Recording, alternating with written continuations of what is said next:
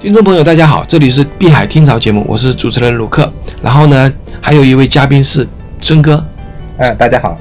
好，那今天呢，我们要给大家谈一下这么，因为我们现在已经二零二零年了，对吧？对。那这样的一个一年呢，我们有一个新的开端，那么大家都希望对未来有个预测，对去年有个总结啊。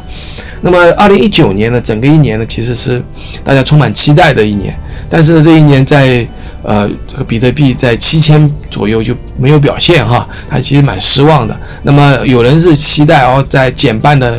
就是明年啊、也就是今年啊、应该说今年五月份减半嘛，都期望能够有个升幅啊，或者是牛市，但是看来都没有按照我们大家的预期来发展。那整整的二零一九年，大家都有很多预测都落空了。但是森哥，您那个，啊、对整个一年的，就我所了解啊，对整个一年的预测你还是比较准的、啊。而且你还列了一个图表，我想再借这个机会呢，给这个我们的这个听众朋友分享一下，可以吗？啊，没问题。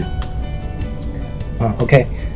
呃，我们大家经历过2019年的这个一个小牛市，应该说是一个小牛市。相比2018年这个整年的这个大熊市来说，2 0 1 9年的表现是不错的。呃，尤其是一月份到七月份这个牛市期间，实际上涨幅已经超过了百分之三百。从一月份开始涨的吗？还是从对，从真正的说牛市是从一月份开始，但是冲刺期的话，牛市冲刺期是从四月份开始。哦四月份到七月份这三个月期间哦是涨幅呃比例最大的这三个月。嗯啊，OK，呃，实际上我们知道这个二零一八年我们这个熊市给大家带来的这个这个冷冻期的确够长的，然后经历了二零一九年的这个前三个月，这个时间呢就是还是平平，就是一直处于横盘的这个阶段。但是真正到了四月份的时候，这个牛市真正的到来了，很多就是已经坚持不住的，呃，割了肉的这些这些散户，就是觉得挺不心甘的这个事情。哎，我我我想说一下，因为今年过年比较早嘛，是二零嗯二零二零年一月二十几号，对吧？那去年哦，去年对，去年过年的时候大概是两月份，对吧？对的，两月两月十几号，是吧？啊、两月十号左右吧。对，也就是过年后开始发动的行情呃，小小小的就是上涨了一下，啊。，对，还是处于一个横盘期。呃，你还记忆比较好。那那你是你知道我们看月线啊，嗯，看日线都有不同的看法。比如说看月线，我们有，呃，就是你看那个大柱子嘛，哈有最高价、最低价，然后有月最开始的那个价格和月收收盘的那个价格。那这四个价格，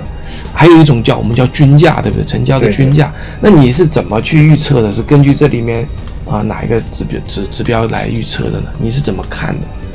呃，我根据这个过往这个很多年的这个历史数据呢，做了一个，呃，就是每个月的这个行情的低点和高点的一个一个盘价，就是我要看它的这个涨跌幅，啊，就是涨跌每个幅月的涨跌幅，实际上它是有规律的。嗯，你牛说市的涨跌幅呢，它是它是没有没有就是像这个下跌一样，就是最高你下跌到百分之九十九，它不可能突破一百，对吧？嗯但是上涨的话，它可以到百分之一百、百分之两百都可以。嗯然后二零一九年呢，最高的一个月应该是七月份，它的就是上涨达到了百分之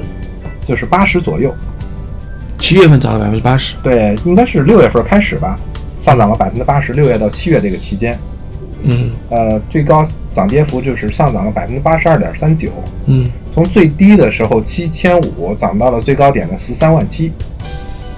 将近翻了一倍不一万一万，啊！对，一万啊一万三千七百美元，对对对对。对的，将近翻了一倍。啊，也就是说，其实呃，前面其实呢，从四四月份，刚才你说四月份，四月份大概是到了四千美元，是不是？呃，四月份的话，最低点是四千一百五十五美元，最高的话是五千六百美元。啊，但是四月份的这个涨幅呢，也是非常厉害的，涨幅达到了百分之三十五。那啊，对，从牛市上我们能看得出来，这个涨幅，二零一九年最大的话是百分之八十，最低的时候都有百分之十七。嗯这是从这个就是牛市的这前六个月，然后后六个月，七月份以后呢，就是处于熊市阶段，嗯就是从最高的一万三千七下跌到现在的七千五，它有一个规律，就是每个月基本上平均下跌在百分之四十左右，每个月下降百分之四十对，每个月的下降百分之四十。啊，然后这个百分之四十呢，实际上大家可以抓到这个规律，可以在这个最低点的时候，和最高点做一个百分之四十的一个脱单。